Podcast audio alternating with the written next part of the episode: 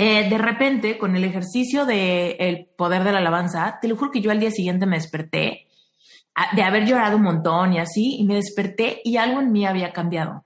O sea, había como que la ansiedad bajó, la taquicardia bajó y toda mi vida seguía idéntica. Todavía no tenía nada, nada nuevo, mi vida no había cambiado, nada se había solucionado, pero la sensación en mí cambió. Hubo como una chispita de, de luz al final del túnel, donde dije, bueno, hay una chispita por ahí, hacia allá voy, ¿no? Hacia allá voy a caminar. Y seguí como avanzándole y de repente un día me vi muerta de risa por un meme en internet y de repente un día me vi socializando con mi mamá, ¿no? En la cocina, picando cebolla, ¿no? Y de repente un día dije, ay, esa película se ve buena, vamos a verla. Y de repente dije, ay, algo en mí está volviendo a ser como era algo estoy recuperando de mi esencia y no, y no esa mujer como peleonera o llorona o traumada o conflictiva, sino antes, literal antes. Yo siento que tuve como una regresión, ¿no? A, a esa sensación que había en mí cuando no me preocupaba por cosas, cuando ni siquiera tenía pareja, ¿no? Y ni siquiera me hacía falta. Entonces, pues fui siguiendo el hilo, ¿no? Me agarré de ese hilo y entonces me fui jalando, jalando, jalando, hasta que de repente dije, quiero cambiar de carrera. ¿De cuándo acá? O sea, jamás me hubiera ocurrido cambiar de vocación cuando estaba pasando por ese hoyo negro y esos vacíos. Reinvéntate. Empieza por tu mente, tu corazón y tu espíritu. Eres perfecto y eres perfecta tal como eres. Solo tienes que darte cuenta. Libérate de tus complejos, de tus creencias limitantes, crea tu vida y recibe todo lo que necesitas. Asume ya la identidad de quien anhelas ser. Yo soy Esther Iturralde, Life Coach Espiritual. Este es un espacio seguro para que recibas las herramientas, las epifanías y los parteaguas para que de una vez por todas te liberes del deber ser social, cultural o religioso. Mi misión es abrir brecha hacer las preguntas incómodas para que conectes contigo y con Dios. El resto lo decides tú. Somos, me incluyo, adictos al drama. Incluso en Reinventate Podcast hay un episodio que se llama justo así, adicción al drama. Y te voy a decir por qué es una adicción. Porque nuestro sistema nervioso ha normalizado estar en un cierto tipo de estrés, ¿no? Ya sea romántico, emocional, laboral, eh, económico, de salud, como que cuando vivimos en un caos, cuando estamos en relaciones complicadas y pasa mucho tiempo, nuestro sistema nervioso es capaz de normalizar lo que sea que esté sucediendo. Y entonces, por ejemplo, cuando vivimos en una relación donde nos peleamos todo el tiempo, te voy a dar un ejemplo, a ver si te identificas y si no, de cualquier manera va a ilustrar para que lo espejes con tus situaciones específicas donde notas que te regresas, ¿no? Ya estás bien y te regresas a crear algún conflicto. supongamos que tienes una relación donde llevan 10 años y los últimos 3 años se pelean por todo. Todos los días hay algún, algún disgusto, algún altercado, una legata, ¿no? Y entonces, aunque no te gusta, porque a nadie nos gusta, sabemos con nuestra mente racional que no nos gusta, aprendemos a vivir con eso de tal manera que nuestro sistema nervioso, que primero se siente súper nervioso, triste, confundido, de repente empieza a generar como resistencia a esas emociones y se acostumbra. A todo nos acostumbramos porque es parte de nuestra capacidad para sobrevivir. Entonces, tu sistema nervioso lo normaliza, lo normaliza, lo normaliza, y aunque tú por ahí puedes ir diciendo, ¿cómo me gustaría tener una relación pacífica y armoniosa? ¿No? Pero a la mera hora, cuando de repente la tienes, es como algo anda mal, ¿no? Algo anda mal, estoy, estoy como buscando pleitos por algo, estoy creando conflictos, estoy enredándome en conversaciones que no valen la pena, pero porque últimamente el silencio o la paz o la concordia me, me saben raro, no sé cómo, cómo moverme con esto. Le falta mucho, le pasa mucho a la gente con dinero. Por ejemplo, ¿por qué la gente que gana, no sé, la lotería o que gana en Las Vegas o algo así, terminan pésimo después de haber ganado dinero? Cuando racionalmente tener dinero es una bendición, ¿no? Puedes comprarte tu casa, puedes tener un crédito, bueno, puedes hacer tu cosa para el retiro y hacer cosas muy maduras y muy buenas por tu futuro. Y la gente termina divorciándose, lleno de adicciones, ¿no? Porque su sistema nervioso no sabe lo que es tener dinero y, y aunque tener dinero en teoría es bueno, termino saboteándolo porque se siente muy raro para mi sistema nervioso. Entonces, ¿Qué es lo que pasa? Que muchas veces estamos buscando el frijol en el arroz porque llevamos toda la vida separando frijol de arroz, ¿no? Todo el tiempo estamos viendo cómo llevar la fiesta en paz, cómo negociar con tal persona, cómo hacer que el dinero alcance, cómo mantener a tal persona contento, ¿no? Y entonces ya nos acostumbramos a hacer eso. Y cuando de repente vamos encontrando momentos de paz, algo en nosotros empieza a sentir ansiedad. Y esa ansiedad, cita o incomodidad solamente es el resultado de que es algo nuevo para nuestro sistema sensorial. Es algo nuevo. No sé estar bien porque hace mucho que no estaba bien, ¿no? No sé estar sola porque hace mucho que no estaba sola. No sé tener dinero porque hace mucho que no tenía dinero. No sé tener libertad de tiempo porque hace mucho que no tenía libertad de tiempo, ¿no? O lo que sea con lo que te estés como confrontando es porque simplemente no sabes cómo hacerlo. Y nuestra mente racional dice, perfecto, aprendo, esto me conviene, pero nuestro sistema sensorial dice, algo está mal, esto no me gusta, me siento rara, ¿no? Y entonces creamos conflicto donde no tendría que haber. Eso es algo, de verdad, que no, no es que te pase a ti, nos pasa a todos. Pero cuando tú abres tus ojos a entender eso, que el sistema nervioso solamente se ajusta a lo que tú te permitas sentir por mucho tiempo. Por ejemplo, Seguramente has escuchado historias de personas que, no sé, viven con un hombre súper golpeador, ¿no? Y te estoy dando un cliché que es súper triste y súper cierto. El hombre golpeador le pega, la trata pésimo, la ningunea, la humilla y ella dice hasta aquí finalmente, ¿no? Después de años de tolerar eso, hasta aquí, me largo, basta, ¿no? Se va y luego regresa.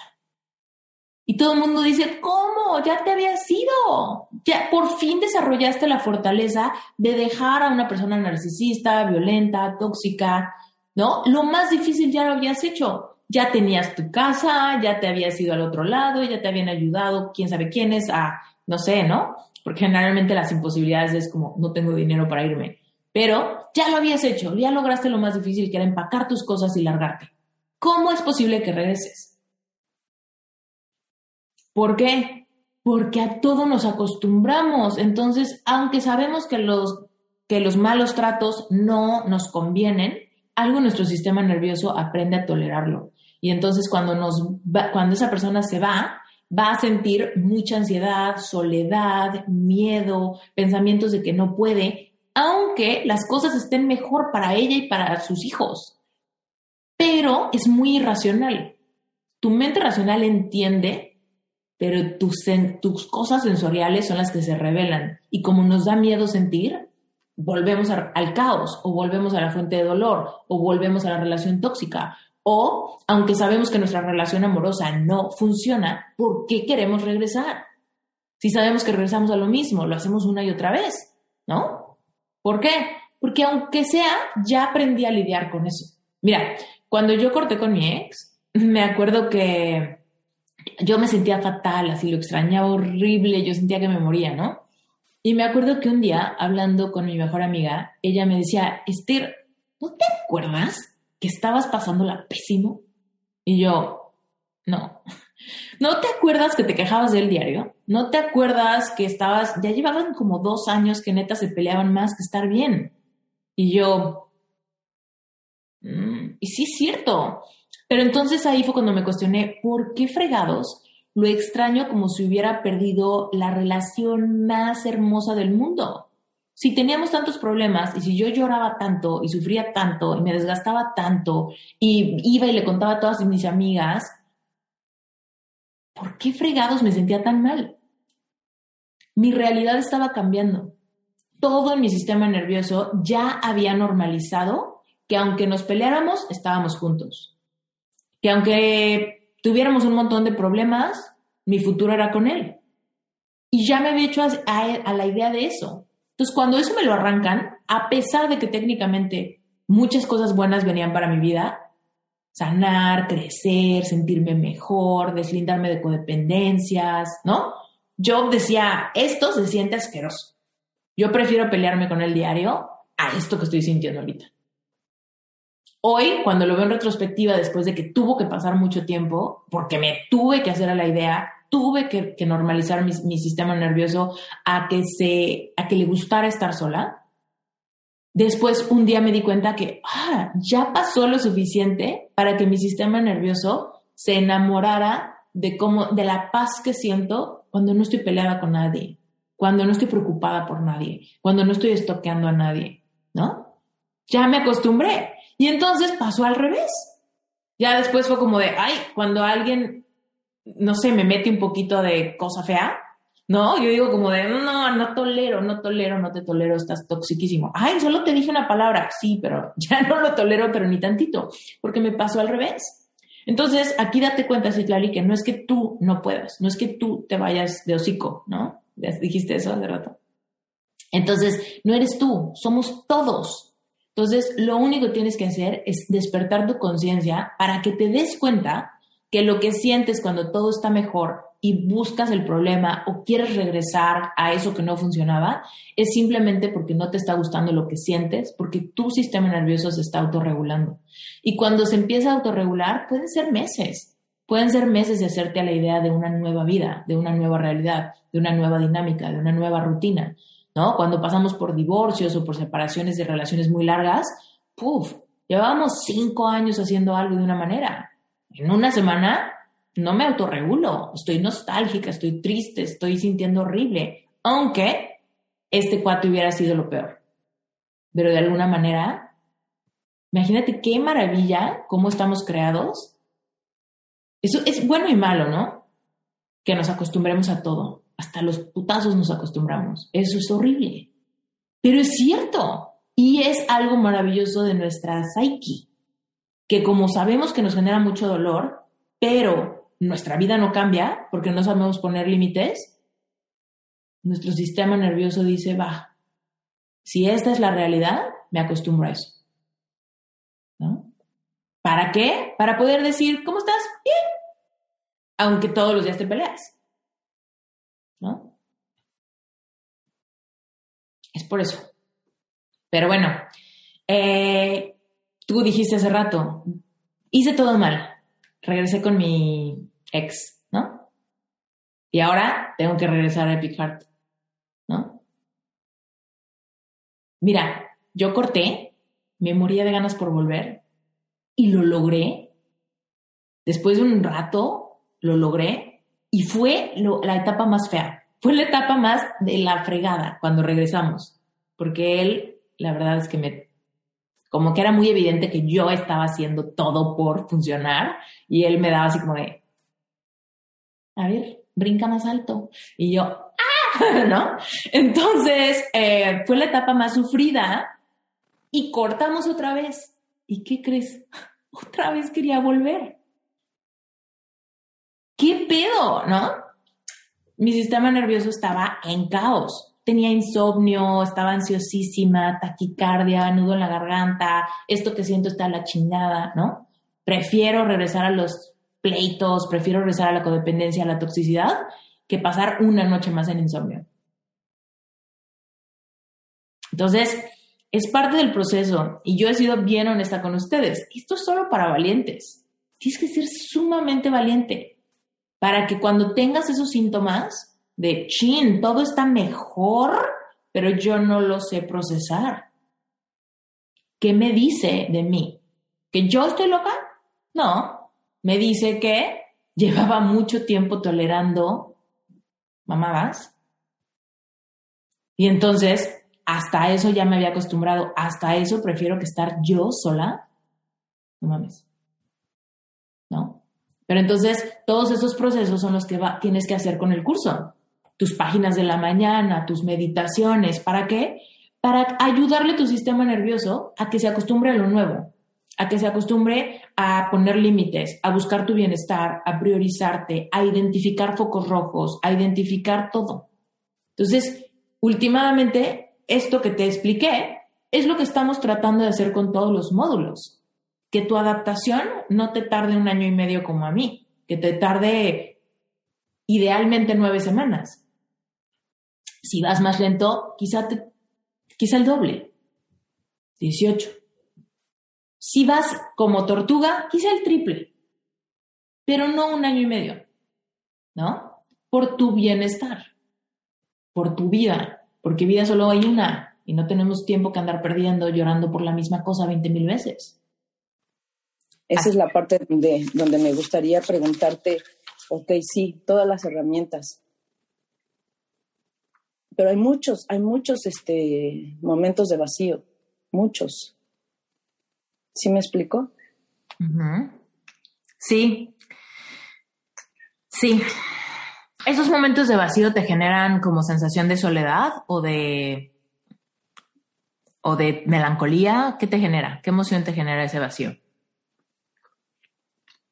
Me da mucha pena decirlo, pero me genera pensamientos de hartazgo, de ya me vale madre esta pinche vida, ya estoy harta, ¿no? porque sí lucho y todos los días estoy dándole. Pero es bien, es bien difícil. Y no, y no digo que no sea valiente porque sí soy valiente. Pero es bien. No digo que me voy a suicidar porque tampoco tengo esos, esa, esa situación, ¿no? Pero llega un momento de hartazgo que dice, no, ya, ya luché mucho, estoy cansada.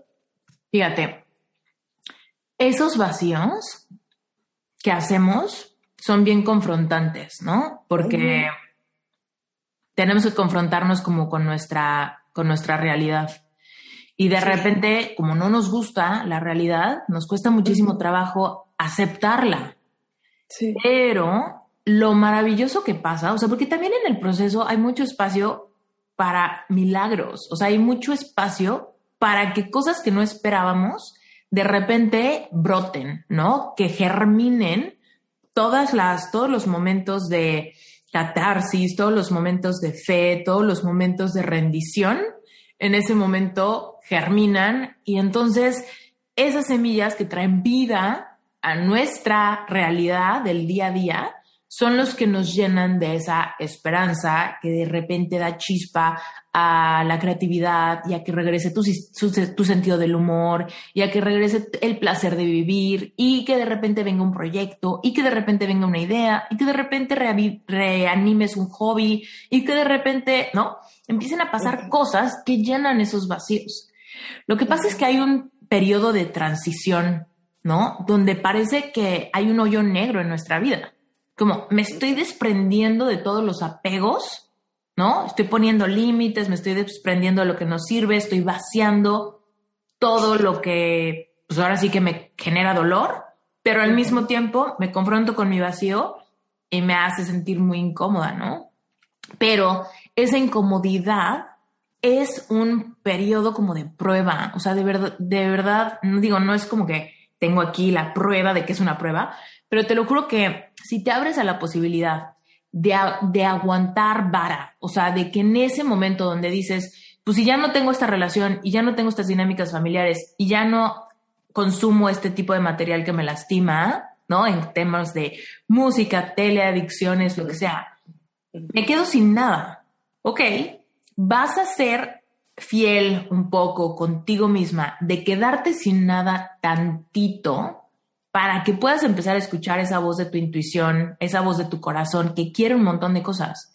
Yo les he dicho, y hay un episodio del podcast que se llama eh, Atrévete a querer, que lo más espiritual que podemos hacer es atrevernos a querer cosas, a querer un nuevo amor, a querer viajar, a querer más dinero, a querer otro trabajo, a querer emprender, a querer escribir un libro, a querer aprender a bailar algo, ¿no? Pero como estábamos tan llenos de toxicidad y de dinámicas conflictivas, que nos llenaban el mal viaje, todo eso de nosotros está como en el asiento trasero, está en la parte hasta atrás del camión, ¿no? Entonces, si hacemos espacio y nos aguantamos un poquitín, empieza a regresar todas esas ideas y toda esa inspiración que todos los seres humanos traemos. Tú naciste con un montón de anhelos en tu corazón, Marcela, pero en esos momentos de vacío, cuando dices, qué hartazgo, ya la chingada todo, es porque no estás escuchando qué quieres, porque no, no ha habido como todavía ese, como esa sutileza de, de cuando se nos antojan cosillas, ¿no? Entonces tienes que aguantar para volver a reavivar esa chispa de lo que a ti te genera disfrute, lo que a ti te gusta. Y, la verdad es que me identifico contigo. Yo me acuerdo, yo me acuerdo que en unos momentos me decían, ay, trabaja más para que despegue tu negocio. Yo decía, ¿para qué? Vete de viaje. Y yo, ¿a dónde? ¿A tener ansiedad del otro lado del mundo? no, ¿no? A estar sola, no. Ve al gimnasio. Yo, ¿a qué? ¿No? Ya, o sea, me, me trataban de incentivar con cosas y yo de verdad no sentía, pero ni un gramo de ilusión por ninguna de ellas, por ninguna de ellas. Y yo sé que tú has tenido mucha resistencia con el poder de la alabanza. Ya me dirás si le diste otro chance o no. Pero en mi caso, tuve un gran milagro con ese libro. Porque cuando yo hice el ejercicio que el libro propone de empezar a agradecer lo malo, yo agradecí todos esos vacíos ya no me quiere, ya no está en mi vida, no tengo esto, me equivoqué de carrera, no tengo dinero, no sé qué me gusta, no sé quién chingado soy, ¿no?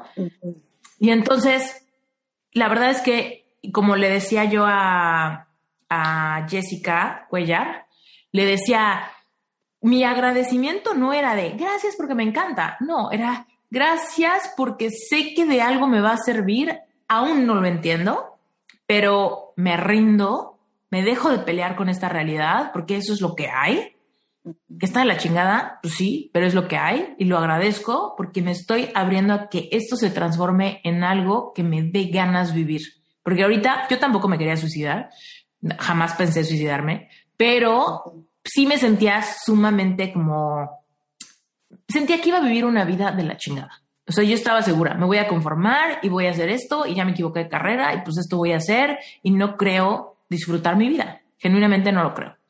Y eh, de repente, con el ejercicio del el poder de la alabanza, te lo juro que yo al día siguiente me desperté de haber llorado un montón y así, y me desperté y algo en mí había cambiado. O sea, había como que la ansiedad bajó, la taquicardia bajó y toda mi vida seguía idéntica. Todavía no tenía nada, nada nuevo, mi vida no había cambiado, nada se había solucionado, pero la sensación en mí cambió hubo como una chispita de, de, luz al final del túnel, donde dije, bueno, hay una chispita por ahí, hacia allá voy, ¿no? Hacia allá voy a caminar. Y seguí como avanzándole y de repente un día me vi muerta de risa por un meme en internet y de repente un día me vi socializando con mi mamá, ¿no? En la cocina, picando cebolla, ¿no?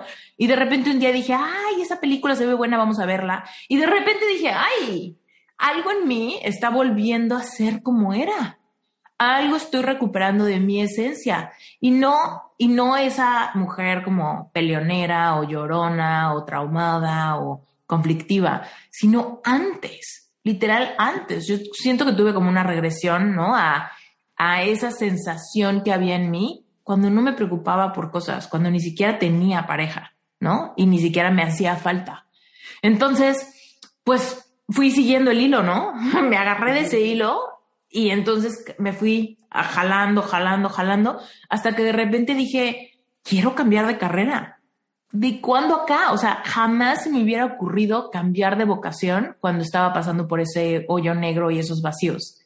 O sea, cambiar de carrera, no mames, qué locura, qué trabajar, qué, qué pendejada, jamás. Pero en esos momentos de repente dije, ¿qué tal que cambio de carrera? ¿Qué tal que, miren, me, si me, no sé, me independizo? ¿Qué tal que decoro este lugar a mi gusto? ¿Qué tal que ¿no? Ahorita yo voy al súper y me compro un sushi, ¿qué tal que, no? Y eran cosas así súper simplonas, que de repente para mí eran como, me regresaban las ganas de ser yo. Y bueno, obviamente cuando yo sentí eso, el contraste del tiempo de depresión fue tan drástico que pues obviamente me fui como, también me fui como gorda en tobogán por, por esto, ¿no? Y me fui así de, de cabeza, porque dije, si me siento mejor, no puedo dejar que esto se me vaya, ¿no? Entonces me fui como, como un poco, me atasqué un poco de esa, de esa emoción.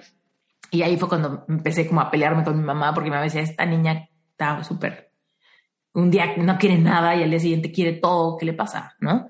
Pero fue porque yo estaba tratando de regularme. Yo no sabía qué chingados pasaban en mis emociones, ¿no? Y tenía mucho miedo a los bajones. Entonces, cuando me sentía contenta, no quería que, que lo que me estaba haciendo sentir contenta se acabara. ¿no?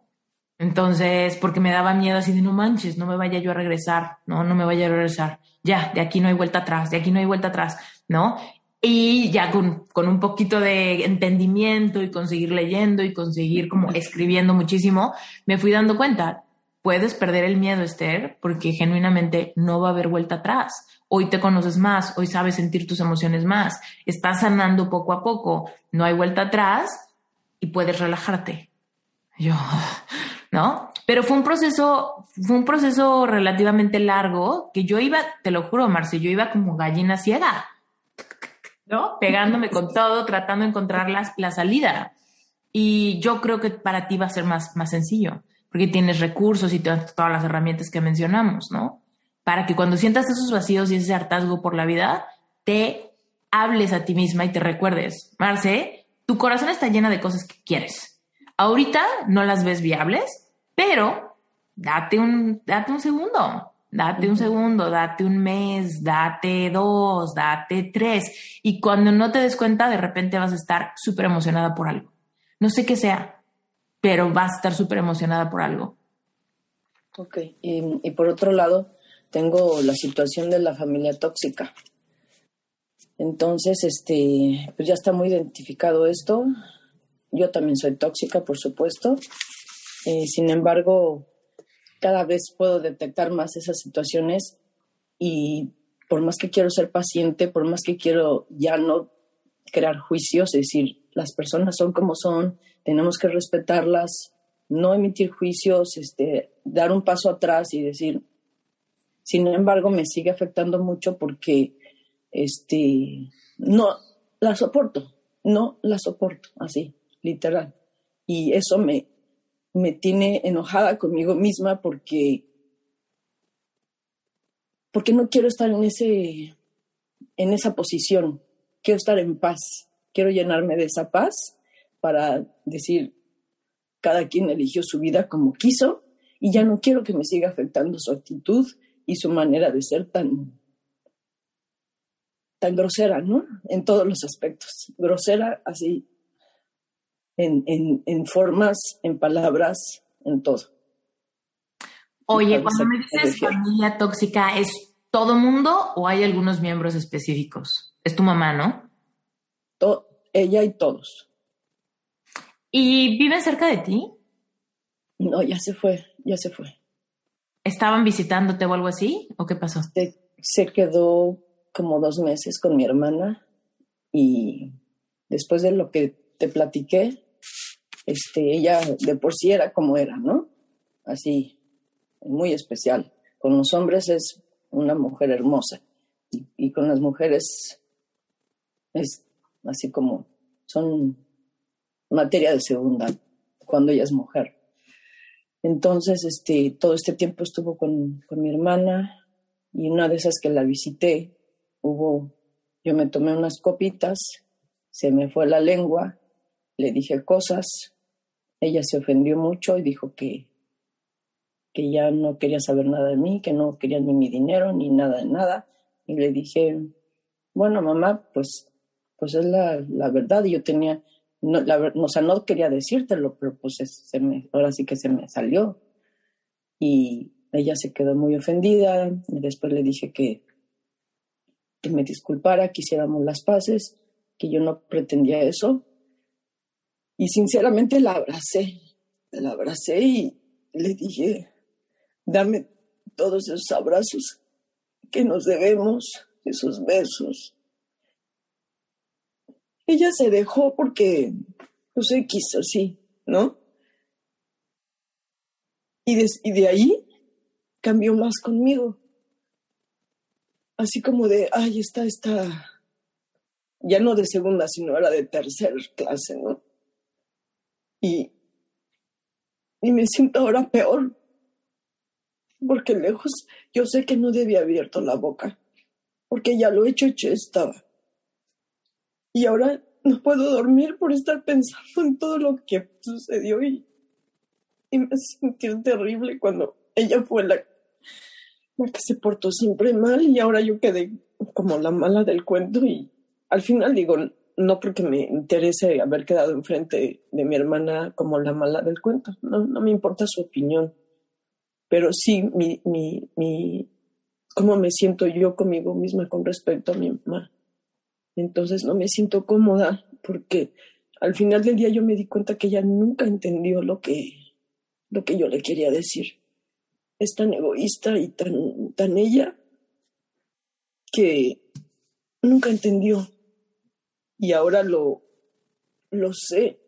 Y que lo que yo tengo que aprender de ella me duele mucho porque es mi mamá. Y sin embargo, y sin embargo, pues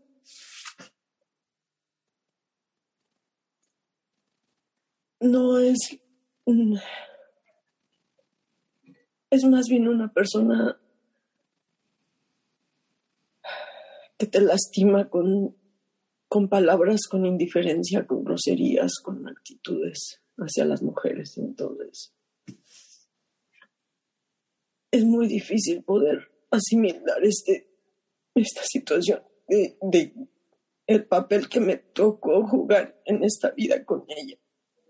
Y, lo que yo quisiera es decir ya, hasta aquí, o sea, quiero quererla, pero no puedo, no puedo. Y es ese sentimiento que, que choca de, de que quiero, pero no puedo. Ya no sé cómo manejar esto, se me salió de las manos. Mm. ¿Qué tan lejos está de ti? O sea, tú vives en Estados Unidos, ¿ella también? No, ya se fue a México. Ok. ¿Y, qué ¿Y hablan seguido? O sea, ahorita aún que está así la cosa, te habla seguido, te pide atención y así. Eh, me habla si necesita algo, si no, no me habla. ¿Tú le mandas dinero? Sí. ¿Y te dijo que ya no quiere? Me dijo eso ya, pero como después ya le pedí una disculpa, en realidad lo hice de corazón, no por quedar bien, ya no dijo nada y luego vino su cumpleaños, todos le damos dinero y ella sí lo aceptó y todo tranquilo, ¿no? Pero como, ah, sí, ah, qué bueno que me diste, whatever, ¿no? Ok. Bueno, a ver, fíjate. Primero que nada, tenemos que ser súper pacientes con tu corazón. Y si tu corazón, primera, no ha perdonado y segunda, no siente amor, tú tienes que darle chance a tu corazón de que diga su verdad. No he perdonado, me abro la posibilidad de perdonar pronto. Ahorita no siento amor y quisiera sentir amor. Esa es una verdad súper, súper honesta y súper vulnerable de tu parte, donde las ganas de sanar esas heridas están, la intención de liberar como toda la energía negativa entre ustedes están, las ganas de tener una relación amorosa están. Pero, desgraciadamente, todas las relaciones tienen que ser de ambos lados, ¿no? Y yo no dudo que tu mamá te quiera, pero sí creo que hay una, pues como una ceguera orgullosa y como lo que me dices de las mujeres, eh, pues no sé, también hay mujeres machistas que está cañón, ¿no? Entonces, pues tal vez tu mamá seguramente viene con sus propias creencias, ¿no? Tu mamá no, no nació así. Tu mamá seguramente se hizo así por su propia historia, por lo que a ella le inculcaron, como a ella la educaron, lo que ella cree, ¿no? Y quizá no sé cuántos años tenga tu mamá, pero muchas veces eh, las mujeres machistas creen, ¿no? Que sus hijos o que sus hijas le tienen que rendir como pleitesía. Y es muy diferente la pleitesía a el respeto amoroso de una relación sana, ¿no? Entonces, pues quizá es momento de que tú te des permiso de aceptar la realidad de lo que sientes y abrirte la posibilidad de que cambie, pero si no cambia, ni modo, tú estás poniendo todo de tu parte por ser tu mejor versión con ella. Ahora, que se te subieron las copas y que le terminaste diciendo cosas, dime, ¿esas cosas que dijiste fueron verdad? Yo creo que hasta por algo pasan las cosas y yo creo que tu sistema nervioso hacía full de cosas que quieres decir y cosas que quieres reclamar y cosas en donde quieres justicia y cosas en donde quieres que ella entienda, yo creo que aprovechó ese momento como de, vulnerabilidad o de suavizamiento por el alcohol y dijo, ahora es cuando de sacar esto de mi pecho. Lo único que puedes hacer ahorita es proteger tu corazón. Primero, perdonarte por haberle dicho lo que le dijiste, ¿no? Y de decir, a ver, soy humana, hice lo mejor que pude, mi intención era ser escuchada, eh, quizá no lo logré, no salieron las cosas como yo quisiera. Aprendo de esta experiencia, entiendo que quizá esa táctica con mi mamá no me funciona y me voy a dejar de latigar por haber hecho lo que hice.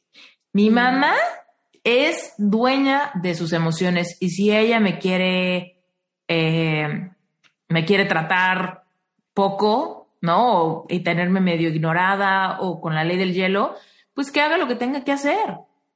Que haga lo que tenga que hacer y tú un poco quédate en una observación.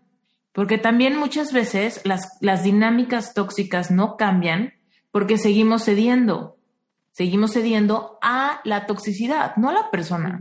Yo sé que tú quieres a tu mamá y hay mucho dolor porque es tu mamá. Si no fuera tu mamá y si no la quisieras, aunque ahorita sientes que no la quieres, no nos importaría. Simplemente dirías, pues no quiero a mi mamá y pues no la vuelvo a ver y ya, ¿no? Pero aunque me digas que la quieres querer, pero no la quieres, la quieres. Por eso es fuente de dolor, por eso es una espina en el zapato, ¿no? Entonces, hay que darle paciencia al corazón y decir, ¿sabes qué? Sé que la quieres, pero no sabes cómo acercarte porque la relación está tan lastimada y son tan diferentes que es prácticamente imposible, ¿no? Pero dale un poco tiempo al tiempo y observa. Tú haz lo que puedes hacer tú y haz un cambio en esa relación. Quizás hasta la piedra angular de ese cambio fue ese gran, esa confrontación y tal vez ni siquiera fue tan mala. Quizá puede ser la catapulta que haga que tu mamá entienda límites, ¿no? Que entienda límites, como por ejemplo, si tú me dices que no quieres mi dinero, yo te creo, yo te creo y no te doy dinero, ¿no? Ah, que te di dinero por tu cumpleaños, pues era por tu cumpleaños, es tu regalo. Pero ¿qué pasaría? ¿Qué pasaría si de veras eso pasa? Habría ahí un cambio en la relación, en la relación quizá. Tú solamente, solamente tú decides si eso es prudente o no, si eso te hace sentir mal o mala, ¿no? Pero pudiese ser algo, tal vez si le hablas todos los viernes a las 11 de la mañana, tal vez el próximo viernes no lo haces, ¿no? Y, bueno, es que me, preocupa mucho porque sé que si no tenemos nuestras bases sólidas de nuestros padres, vamos a encontrarnos el siguiente, la siguiente pareja también de una mierda. Ah, Eso que no te dé miedo, porque cuando llegues al módulo 8 no has llegado, ¿sí? No. En el módulo 8 vamos a hacer trabajo de reconexión con tu niño, con tu niña interior. Y la meta de ese ejercicio es que tú te conviertes en tu, en tu propia madre y en tu propio padre. Todos nosotros tenemos energía masculina y femenina. con tu energía masculina, tú te provees de esa energía paterna. Y con la energía femenina que tú, tú yo adulta, tiene, tú te autoprovees a tus partes más tiernas esa energía materna que no, pues que no tienes y que quizá no, no tuviste nunca, ¿no? O que quizá tu mamá, por su propio paradigma, por sus propios dolores, por su propia historia, no supo dártelo. Pero tú, mejor que nadie, sabes lo que tu corazón necesita. Entonces, pensemos eso. Si tú fueras tu propia madre, ¿cómo te tratarías ahorita que andas con la culpa y el remordimiento y la pena y la lucha? ¿Tú qué te dirías? Marce, no te preocupes, ven, yo te apapacho, yo te cuido, dale tiempo al tiempo, mira todo, ¿no? Las cosas, lo que querías que tu mamá te diera, ese abrazo que querías que tu mamá te diera, te lo tienes que dar tú. Eso que le dijiste a tu mamá de vamos a darnos todos los abrazos que nos debemos, eso te lo tienes que decir tú. O sea, ese, esa intención que hubo detrás de esa frase que le dijiste a tu mamá, ese es el approach que tú le tienes que decir a tu niña interior. Vamos a darnos todos los abrazos que nos debemos. Porque cuando tú, cuando un perchero. Cuando tú empiezas a hacer esto, cuando tú empiezas a hacer este tema de, reconectar, de recordar tu infancia, de darte cuenta de lo que te faltó, de lo que no tuviste, de lo que nadie se dio cuenta que necesitabas, ¿no? O incluso esos momentos donde fuiste quizá rechazada o abandonada o criticada o algo, todo eso solamente tú lo puedes sanar en ti.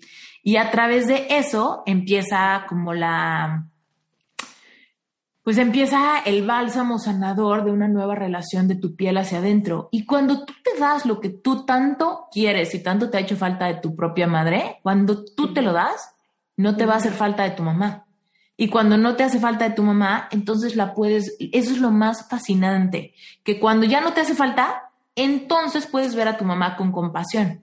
Entonces puedes decir, chin, pues quién sabe cómo ella vive su realidad desde su cabeza ¿no? La percepción de ella, las heridas de ella, los traumas de ella, le generan la percepción del mundo que tiene. Y si cree que estoy contra ella, y si de plano no me entiende, y si cree que todo el mundo hace o no hace, y si odia a las mujeres, y si bla, bla, bla, de algún lado viene, ¿no? Entonces, esa distancia solamente la puedes crear para poderla ver diferente y sanar y eventualmente llegar, por ejemplo, a perdón radical con ella, eh, lo haces solamente cuando tú te puedes dar lo que tanto te hacía falta. Porque ahorita es como, oh, necesito amor y empatía de mi propia madre, me desespera muchísimo que no lo entienda, ¿no? Y obviamente eso nos hace que digas frases como, no la puedo querer. Porque mi dolor me ciega de ver más allá del por qué, ¿no?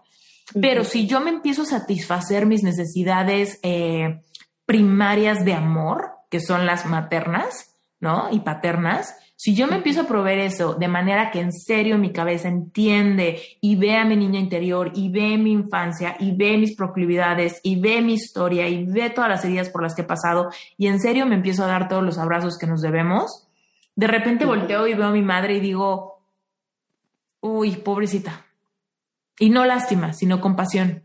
Híjole, pues sí, ¿no?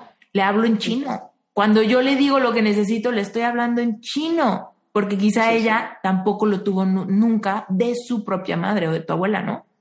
Entonces, solamente ahí es cuando hacemos espacio para la compasión y que nuestro victimario, el victimario de nuestra vida, de repente lo vemos como un ser lastimado también. Ya no este victimario, cruel, ojete que todos los días me pasa por encima, ¿no? Y que me trata mal siempre. Sino ya lo empezamos a ver como, ay, chin, esta persona solo conoce dolor, por ende no sabe dar amor.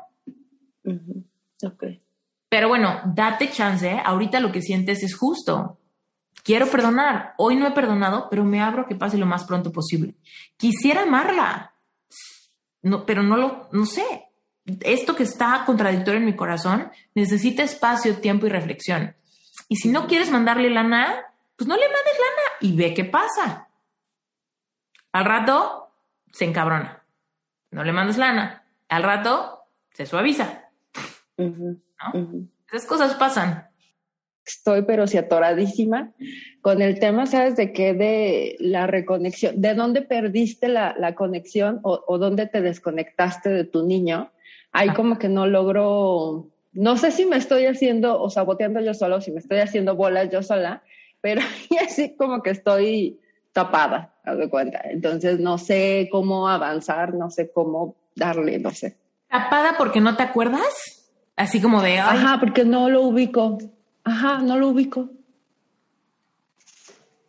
Fíjate, eh, la desconexión con nuestro niño interior siempre sucede entre los 6 y los 8 años, ¿no?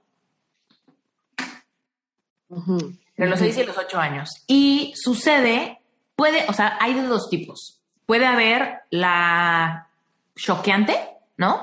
Que puede ser por abuso, que puede ser por un susto, que literal puede ser así de el día que te perdiste en el súper, ¿no? Y sentiste pánico de nunca volver a ver a tus papás, ese es un súper fuerte shock. También puede ser el día que algo hiciste y te dieron una tranquiza a tus papás porque te portaste mal. O puede ser el día que, eh, no sé, te enfermaste, te, se te rompió la pierna en un columpio, ¿sabes? O sea, puede haber shocks así que generan como ese susto y un cambio drástico, ¿no? En tu vida.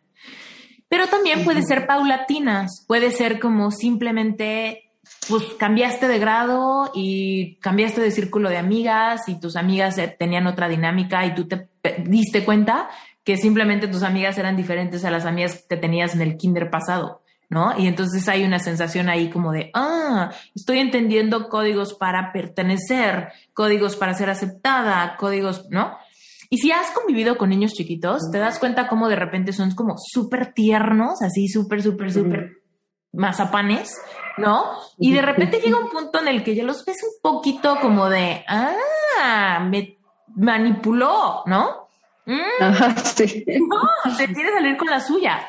Esos son, esos son los cambios, cuando estamos súper, súper tiernos y de repente ya nos volvimos un poquito colmilluditos. Ahí quiere decir que ya estamos empezando a tener procesos como de adulto, donde ya empezamos a usar mecanismos, donde ya empezamos a, agarrarle cómo logro que mi abuela me compre lo que yo quiero, ¿no? Y ahí es donde ya se empieza a ver ese cambio de personalidad en un niño. Pues hay unos muy traumantes, el divorcio de los papás, el abandono del padre, la muerte de un ser querido, eh, un asalto, ¿no? Uno de mis clientes me platicaba que llegó a su casa, estaba chiquito, llegó a su casa y se habían metido a robar. No estaban los asaltantes ahí, pero todo en su casa estaba como súper roto y todo estaba hecho pedazos, ¿no? Y eso fue como que un super shock que le generó pesadillas, insomnio, un montón de cosas como por una temporada y este y a su familia le costó muchísimo trabajo como pues volver a reconstruir, a comprar cosas, ¿sabes? Entonces como que vivieron unos, unos meses, como unos seis meses, en una situación como muy de, de queja, de escasez, de miedo, de quererse mudar. Entonces como que fue una etapa de mucho shock y de como percibir que el mundo es inseguro, ¿no? Y que mi casa no es un lugar como de mi familia, que alguien puede entrar en cualquier momento y robarnos, ¿no? Entonces, puede haber situaciones así en tu historia. Ahora, muchas veces cuando no nos acordamos de nuestra infancia es porque lo mandamos a las sombras de nuestro subconsciente. En todas nuestras infancias hay cosas buenas y malas. Momentos de risas y de galletas y de caricaturas. Y también hay momentos de susto, de miedo, de rechazo, de bullies en la escuela, ¿no? Situaciones extrañas, el día que tu mamá llegó tarde por ti tres horas y sentiste espantoso en el kinder, ¿no? Entonces, em, de esas experiencias es de donde se empieza a hacer la desconexión. Ahora, la desconexión va como muy de la mano con la vergüenza. Entonces, es cuando te desconectaste, en qué momento fue donde primero te confrontaste con la vergüenza de chin, se van a enterar de esto de mí o de mi familia o de mis cosas o de mi algo, ¿no? Entonces ahí, cuando sientes vergüenza como niño chiquito, es cuando empiezas a compensar. Chin, que no se den cuenta que, ¿no?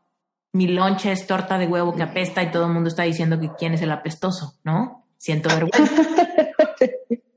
Estas cosas nos pasan y de ahí se generan estas cosas donde avientas la torta por la ventana, ¿no? Y no, yo no, no fue mía. Y empiezan esos códigos de significado.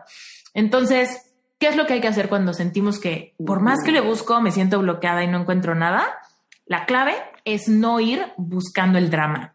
Porque muchas veces, como sabemos que lo que hay que sanar es dramático, vamos buscando el cuándo me pegaron, cuándo me traumaron, cuándo me abusaron, cuándo me... Ajá, así está. Y obviamente tu subconsciente dice, mi madre, ya lo mandé a la sombra, ¿qué estás haciendo? ¿No? Entonces tu subconsciente te va a decir, no, yo ni me acuerdo, yo no me acuerdo, yo no me acuerdo. ¿Por qué? Porque por protección bloqueamos recuerdos dolorosos. Y si son muy dolorosos, como un abuso sexual o algo así, peor tantito. Entonces, em, están súper bloqueados. ¿Qué es lo que hay que hacer para empezar a recordar? Truquear a tu subconsciente pidiendo la información suave. Como, oye, ¿cómo era el kinder al que ibas? Padrísimo, había gallinas y era poca madre, me acuerdo de eso, ¿no? Oye, ¿cómo era tu uniforme? Ah, era una falda azul marino con calcetas blancas y me acuerdo que, ¿no? Oye, ¿qué, ¿cuál era tu dulce favorito? Ah, no mames, unos de chilito, de los tamborines me eran mi locura, ¿no? Entonces te empiezas a acordar de cosas suaves de tu infancia que tu subconsciente sí te las da. Ah, sí me acuerdo de mi pijama cuando me dio varicela a los seis años. Sí me acuerdo de la casa de mis abuelos donde yo me iba a robar los chocolates de mi whatever, ¿no? Sí me acuerdo de esas cosas porque son los momentos bonitos que están enraizados con los feos. Entonces de repente ahí es como, ah, sí, todos los domingos íbamos a casa de mis abuelos y me acuerdo perfecto que me daban mi tortilla con sal y entonces yo me sentaba a ver la tele y me acuerdo... sí. ¿no? Todos los ejemplos que les doy son de mi vida, por eso me ocurren, ¿no? Entonces, este, Ah, sí, cierto, me acuerdo que siempre era esa dinámica. ¡Pum! Me acuerdo que todo cambió cuando mi abuela se murió. Sí, se murió como cuando yo tenía como cinco años y me acuerdo que mi mamá estuvo de la chingada como dos meses. Uh, sí, cierto. Y yo no entendía bien qué pedo, qué era la muerte, mm, ¿no? Y entonces, y ahí te vas acordando de varias cosas así. Pero entonces, no vayamos directos al drama. ¿Dónde fue cuando alguien me traumó? No, no. pues me pegó. Sí, sí, sí. ¿En qué escuela estuve? Estuve en un kindercito, luego me cambiaron de escuela a la primaria, eh, me gustó, no me gustó, me tocó la maestra loca, me tocó, ¿no? Por ejemplo, con un cliente, una de mis clientas, me acuerdo que me decía, todo estaba bien y nunca fue buleada ni nada más que una vez que fue sumamente traumática, que fue en la primaria, un día estaban saliendo en un simulacro de temblor, ¿no? Entonces estaban todos bajando por las escaleras y ella se sentía mal. Y justamente bajando por las escaleras, todos los niños, vomita. Y entonces le vomitó y, como que varios eh, salieron embarrados de la vomitada y todos pobres pisaron la vomitada y entonces a partir de ahí fue la vomitona o no sé. Fue como el momento en el que ella tuvo que desarrollar mecanismos de defensa para no ser buleada y fue como se volvió medio rebeldita y se volvió como medio pedera en la escuela, ¿no? ¿Por qué? Pues porque no mames, sentí vergüenza, está cañón, no puedo, necesito generar mecanismos de defensa, toda mi ternura y toda mi buena hondez de niño ingenuo cambia porque el mundo es cruel. Güey, estoy eh, me sentí mal y vomité, el mundo es cruel, me doy cuenta, ¿no? y necesito como desprenderme de eso para empezar a ser más estratégica. Y entonces ahí empezamos a hacernos adultos, poco a poco, poco a poco, poco a poco, hasta que de repente decimos, ¿dónde se quedó esa parte tierna de mí? ¿Dónde está mi esencia? ¿Dónde está esa yo antes de crear un montón de mecanismos? ¿Cómo rescato esa niña? ¿no? Muchas veces creemos que los ejercicios de reconexión con niño interior implican o reflejan si tuvimos una infancia triste o feliz. Y no es cierto. Hay veces que sí, nuestra infancia la podemos pensar como de, güey, yo no tuve problemas en la infancia, fue súper padre, ¿no? Y hay veces que alguien dice, no, yo sé que mi infancia fue sumamente triste y solitaria. De los dos hay, pero ambos nos separamos, porque hay cosas así, como el día que te perdiste en el súper, que no implica que hayas tenido una infancia triste, pero pudo haber sido un pinche sustazo, ¿no?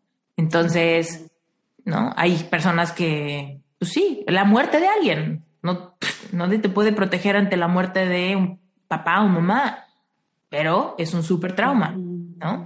Entonces, vete con detalles chiquitos, trata de recordar eso, ¿no? ¿Qué película de Disney era tu favorita?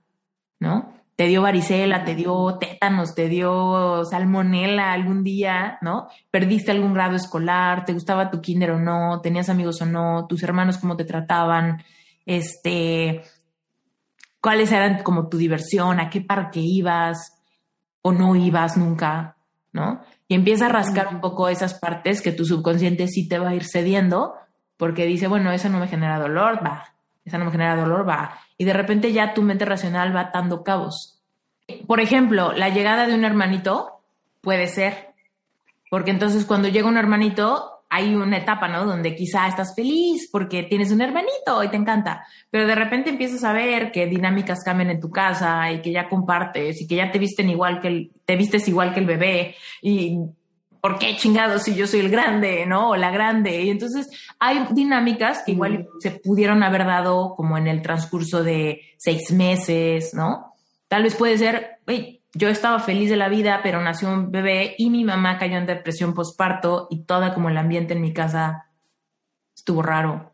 ¿no? Pueden haber momentos así.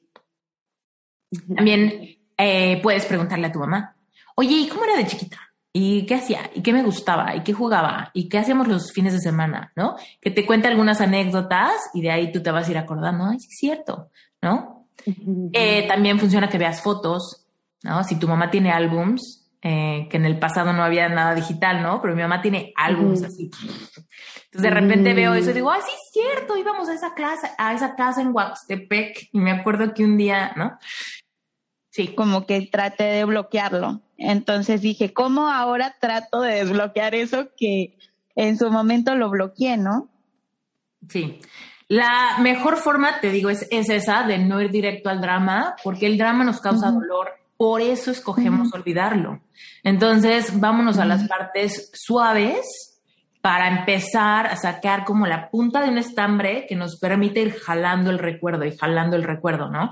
Eh, fíjate, cuando sucede en la infancia, y es que esta separación, es porque es como la primera vez que tenemos contacto con emociones densas. Es como, hacemos como esponjitas, empezamos a hacer nuestro paradigma de creencias, empezamos a entender cómo funciona el mundo, dependiendo cómo nos educan, cómo nos tratan, cuál es la dinámica, hay hermanos, no hay hermanos, ¿no? ¿Qué pasa? ¿Cómo es el mundo? Ya los demás te dicen, ¡ay, bailas! ¡Qué padre! Otro, baila. No, ya, estate quieto, siéntate, estate ¿no? Entonces, a todos nos va diferente en la, en la feria y entonces vamos desarrollando nuestra personalidad, aprendiendo a interactuar y por ahí hay esos momentos donde de repente sentimos feito y obviamente no nos gusta, nadie nos enseña a sentir, al revés, nos dicen ya no llores, ya no sé qué, ¿no? Entonces obviamente es como, ¡ah! y empezamos a crear esas separaciones para poder seguir interactuando, pero ya más adultos, ¿no? Si digas un niño de 6, 7, 8 años, pues igual es como los temas de los que platica, ¿no? Son como mucho más ingenuos y de repente empieza a haber esos momentos donde nos sentimos muy empoderados. Eh, o, o, si hay algún trauma, nos podemos ir a una como introversión muy fuerte. Yo te cuento que a mí, mi mamá dice que yo, y me acuerdo, tuve una etapa donde no hablaba. O sea, no, no que no hablara, pero no quería hablar con nadie. O sea, estaba súper callada. Entonces me decían, ¿cómo estás? Y yo no les quería contestar, ¿no? No, pero a ver, mi abuelita, ponte que llegaba a visitar y a ver, hijita, platícame qué hiciste hoy. Y yo era como, uh, no, no quiero hablar. Entonces yo lo único que les decía era, da pena. Era lo único que les decía, da pena, da pena, da pena, da pena, porque me decían, ¿te da pena? Y yo, ajá, ya, ya me cachaste, me da pena. Entonces era como, a todos les decía eso y les parecía muy simpático y me lo dicen hasta hoy en día, ay, antes con tu da pena y ahora nadie te calla la boca, ¿no? Y yo, mm, pues sí, porque en esos momentos me di cuenta quizá que mi vehículo no estaba siendo ni aceptado ni respetado por nadie y de repente tuve que generar otro mecanismo. Y mi mamá dice que un día eh, fui a la escuela y aprendí de derechos de los niños. O sea, hubo así como una clasecita en mi kinder donde nos enseñaron lo básico de los derechos de los niños. Que tenemos derecho a la salud, a la educación, al techo, ¿no? A la comida, bla, bla, bla. Y entonces yo, como que ahí fue como que si me dieron así mi fusil y yo dije, ah, tengo un arma. ¿No? Y entonces yo llegué a la casa y dice mi mamá que cada vez que me decían algo así como, tienes que comerte esto, yo decía, ni madres, porque los derechos de los niños, que sé qué, ¿no? Y yo tenía siete años y fue así como que finalmente tuve como el respaldo de la ley o algo así, ¿no? Y mi cerebro por fin lo empezó a entender y fue cañón. Pero bueno, eso es como una cápsula de cómo nos separamos en esos momentos tan ingenuos infantiles de nuestra vida. Pero ponte, conforme vamos creciendo, también tenemos momentos de shock o de cosas que nos duelen mucho, que también nosotros mandamos por supervivencia eh, recuerdos a nuestra memoria, con nuestra memoria selectiva, decidimos de qué me acuerdo y de qué no me acuerdo.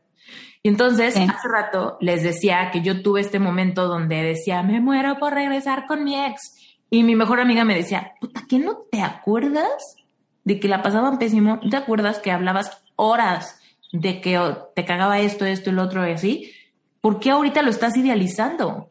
¿Por qué ahorita eres el mejor hombre del mundo y tú eres la peor mala del universo, ¿no? Entonces, ahí eventualmente entendí, claro, en ese momento de dolor, yo tenía que olvidar todo lo malo para que hiciera sentido que yo siguiese rogando.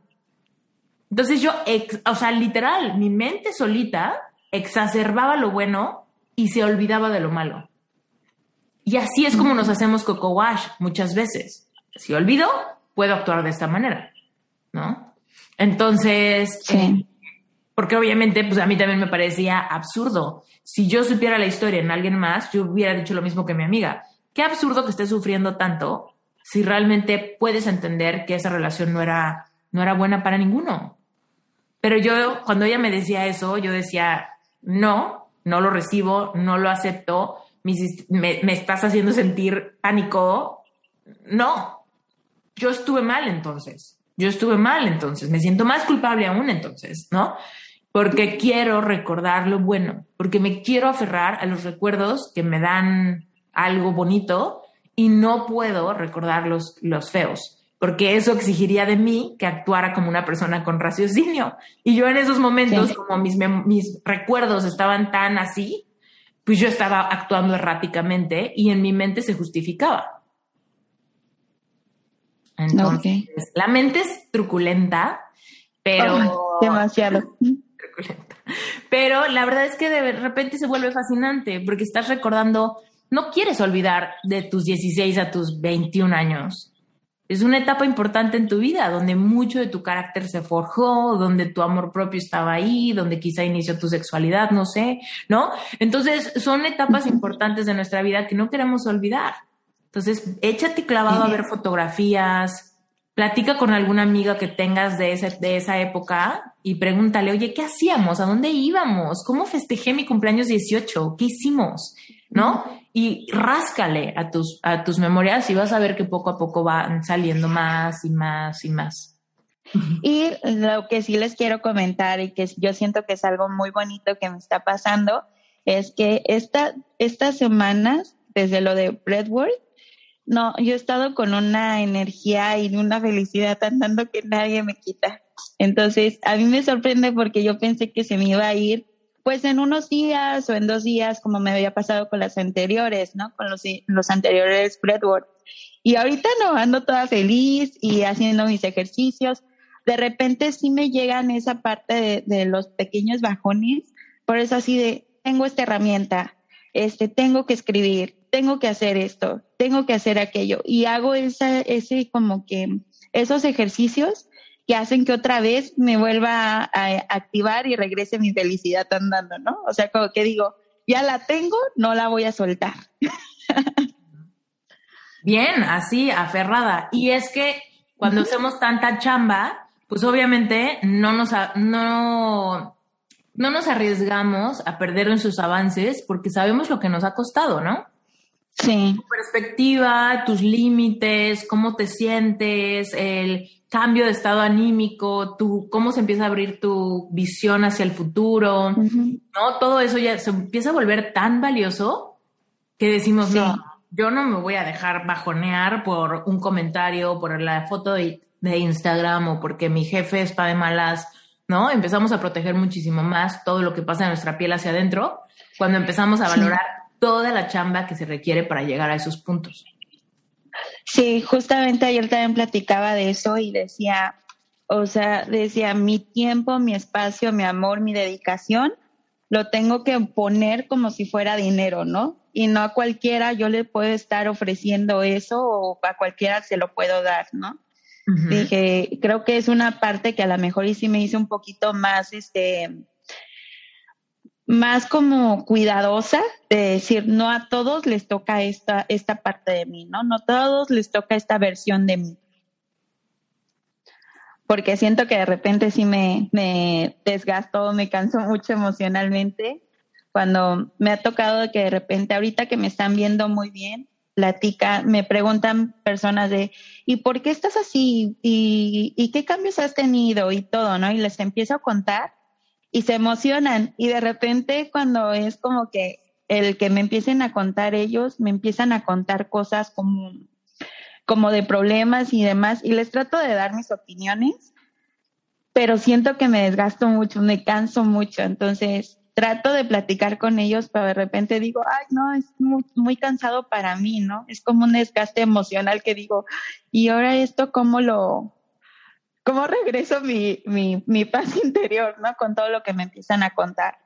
Entonces, sí trato de ser un poquito, un poquito más selectiva y de tratar de cuidar mucho mi corazón. Creo que ahorita lo he estado trabajando mucho de, de estar cuidando mi corazón y que no todo les toca esta parte de mí, ¿no?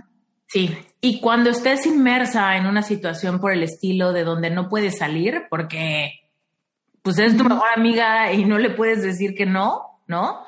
Sí. Y empiezas a sentir como que te baja a ti o te lastima a ti o te sientes como agotada, en tu mente piensa, esto es ella, esto no me pertenece a mí. Estas emociones son de ella, no me pertenecen a mí. O sea, literal, que tú en tu mente pienses esto, te protege muchísimo de, de, recuperar tu poder y de no permitir que tu energía se fugue. ¿No? También puedes imaginar, imaginar que hay como una esfera de luz blanca que te protege y entonces estás como observando, ¿no? Pero sin que penetre. Dices, ahí mi energía, mi campo energético está completamente protegido. Estas historias las entiendo, las observo y soy empática, pero no penetran, no me confunden, no las recibo. Esta energía no es mía, esta tristeza no es mía, este enojo no me pertenece. Puedo observar y puedo dar un consejo, pero esto no me afecta, ¿no? Entonces en tu mente estás pensando en esas cosas y eso te permite como mantenerte en tu centro. Hay veces que hasta puedes como poner, ponerte en una postura de cierre, ¿no? Que puedes cruzar tus brazos, ¿no? Cruzas tus piernas, te haces un, un pie para atrás, ¿no? O sea, hay cosas que las puedes hacer en, en, el simbolismo de proteger tu energía y de visualizar que no, que no te mezclas, o sea, que lo que le está pasando a esa persona es tuyo. Yo hay veces que cuando estoy en sesión de coaching con alguien y me estoy sintiendo así como de, uy, esto está muy duro y esto quizá a mí me está así como que chupando el alma, ¿no? Hay veces que yo me sí. pongo así, ¿no? Y estoy como, como con mis manos como haciendo un poco una barrera. Eso me permite no sentirme mal, pero al mismo tiempo seguir presente con, con, mi, con mi inteligencia, con mi guianza como coach, ¿no? Porque estoy ahí para la persona. Pero si me estoy mezclando, si ya no sé si la persona que está triste es ella o yo, ¿no? Entonces ya empiezo como un poco a detener. Porque tú a los nueve, ocho años seguramente ya te habías separado anyway. Eso no quiere decir que en tu adolescencia no haya cosas que se suman a tu, a tu subconsciente como creencias de escasez o vergüenza o tristeza o nostalgia, ¿no? O sea, toda la vida vamos acumulando más experiencias que se van sumando, pero digamos que ya es como sobre el fundamento de nuestra primera separación, porque es en la infancia donde probamos esas emociones por primera vez y como no nos gustan, es que desarrollamos los mecanismos de defensa. Esto no me gustó, por ende me vuelvo perfeccionista. Esto no me gustó, por ende me vuelvo problemática. Esto no me gustó, por ende me, me vuelvo peleonera, ¿no? Como yo. ¡Ah, ya! Estoy hasta la madre de ser la que le da pena. Ahora soy la que a mí no me van a forzar a hacer nada que no quiero, ¿no? Entonces, este, sí. te empiezas a, te empiezas a dar cuenta que eso fue en, como tu parte más tierna, pero por supuesto tú vas rescatando todas tus versiones del pasado. Ahorita me gustaría que eh, Julieta les cuente tantito que este, en Sherpa, por ejemplo, lo que hacen es que van haciendo líneas del tiempo, porque te vas encontrando muchos parteaguas, no solamente tu infancia. Tu infancia es como para hacer ese primer acuerdo de rescate a tu parte más tierna. Pero últimamente todo es una integración de esos momentos de mi vida donde hubo un parteaguas. Mi primer escuela, no sé qué, mi primer pleito, mi primer momento donde me bullearon, mi primer novio, mi primer eh, relación sexual, ¿no? Y todos esos momentos pueden ser buenos o malos, buenos o malos, códigos de significado, más paradigmas, más creencias limitantes. Platícales, Julieta, como un poco, así como algunos momentos como hitos en tu vida que puedes así como puntualizar, así de, en mi infancia fue esto, pero en mi adolescencia esto, en mi juventud esto, en mi... Sí. Sí, no, por ejemplo, en mi infancia fue cuando nosotros vivíamos en provincia y nos venimos a la Ciudad de México. Ese fue para mí un hito totalmente diferente en mi infancia, porque eh, tuve que dejar primos, familia, todo, y venirme a la Ciudad de México. No teníamos parientes aquí, no teníamos nada, o sea, era como nada más mi, mi familia más cercana Y para mí fue todo un choque.